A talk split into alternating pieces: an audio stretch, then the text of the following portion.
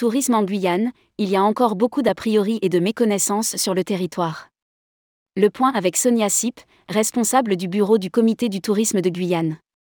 Alors que la Guyane s'apprête à connaître l'avant-dernier lancement de la fusée Ariane 5, prévu le 13 avril prochain, Tourmag a fait le point sur la destination avec Sonia Sip, responsable du bureau du comité du tourisme de Guyane, à l'occasion du salon d'ITEX 2023.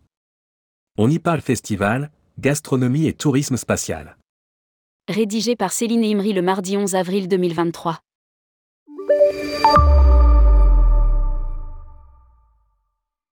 Lire aussi, chaque jour, le projet Guyane Inside se dévoile en vidéo.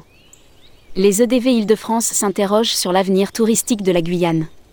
L'EDV Île-de-France en Guyane, Paris tenu, les travaux continuent.